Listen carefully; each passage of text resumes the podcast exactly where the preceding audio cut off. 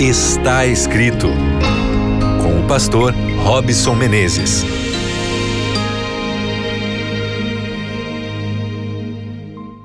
Está começando o seu programa Está Escrito, o seu momento de reflexão na palavra de Deus.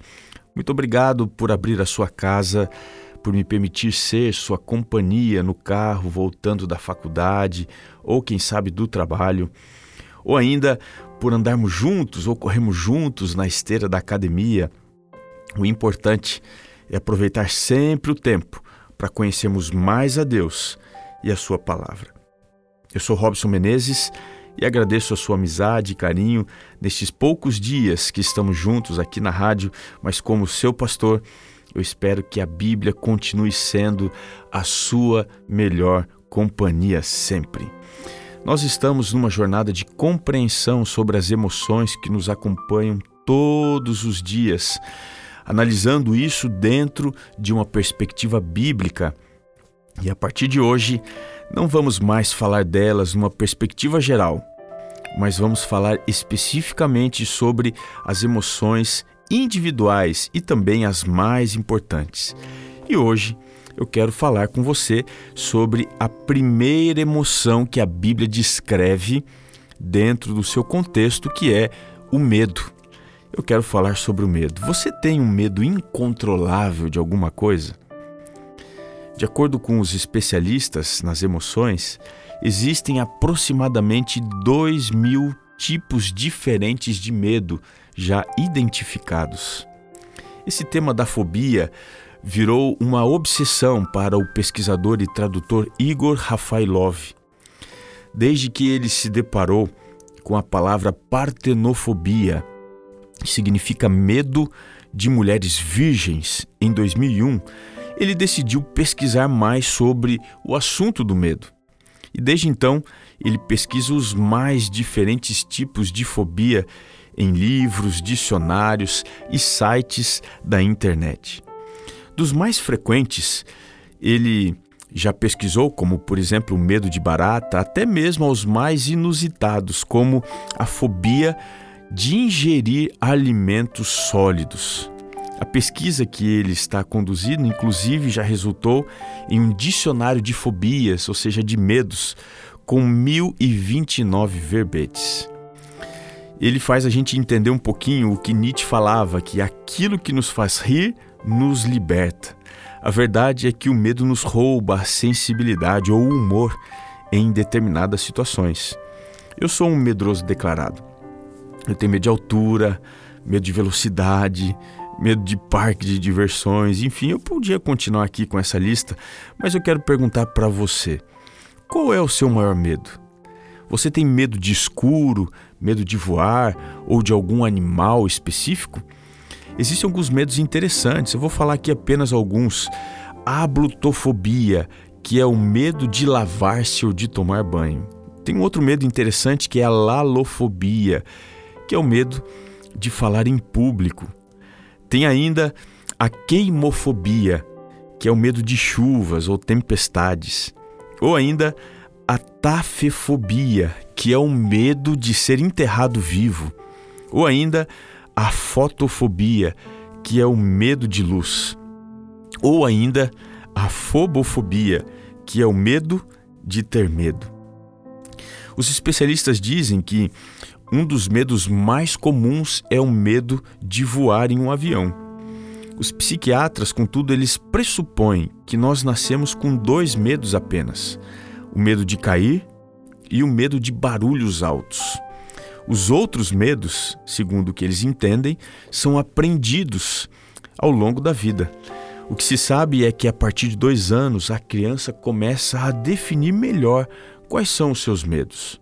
Mas o que a Bíblia ensina sobre isso? Será que Deus se preocupa com os nossos medos? Bom, existe uma frase que aparece 366 vezes na Bíblia e é sempre Deus falando. E a frase é: não temas, ou seja, não tenha medo. Deus fala 366 vezes que é para você carregar cada dia do ano a frase não tenha medo, ainda que esse ano seja bissexto. O medo no contexto bíblico aparece relacionado diretamente a Deus. E para entender isto, eu peço que você me acompanhe lá no livro do Gênesis, capítulo 3. Eu quero ler com você do verso 8 até o verso 10. Está escrito: Quando ouviram a voz do Senhor Deus, que andava no jardim pela viração do dia, esconderam-se da presença do Senhor Deus, o homem e sua mulher, por entre as árvores do jardim. E chamou o Senhor Deus ao homem e lhe perguntou: Onde estás? Ele respondeu: Ouvi a tua voz no jardim e, porque estava nu, tive medo e me escondi. O medo, de acordo com Gênesis, teve início após o pecado. A descrição do processo do aparecimento é apresentada quando eles ouvem a voz ou o som de Deus andando de um lado para o outro no jardim. Esta visita não improvável era rotineira, mas algo da presença de Deus trouxe uma sensação desconhecida no homem e na mulher. Até então, o sobrenatural ou a presença de Deus era algo aguardado diariamente por eles, mas em função do pecado, o sobrenatural trouxe algo que fez os dois correrem, temendo por si e a sua vida. E a segunda coisa, eles se esconderam da presença do Senhor, porque a confiança da inocência foi substituída pelo medo da culpa.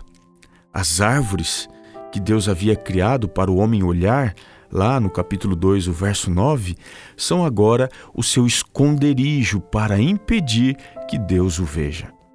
O medo é a primeira emoção negativa que o pecado trouxe.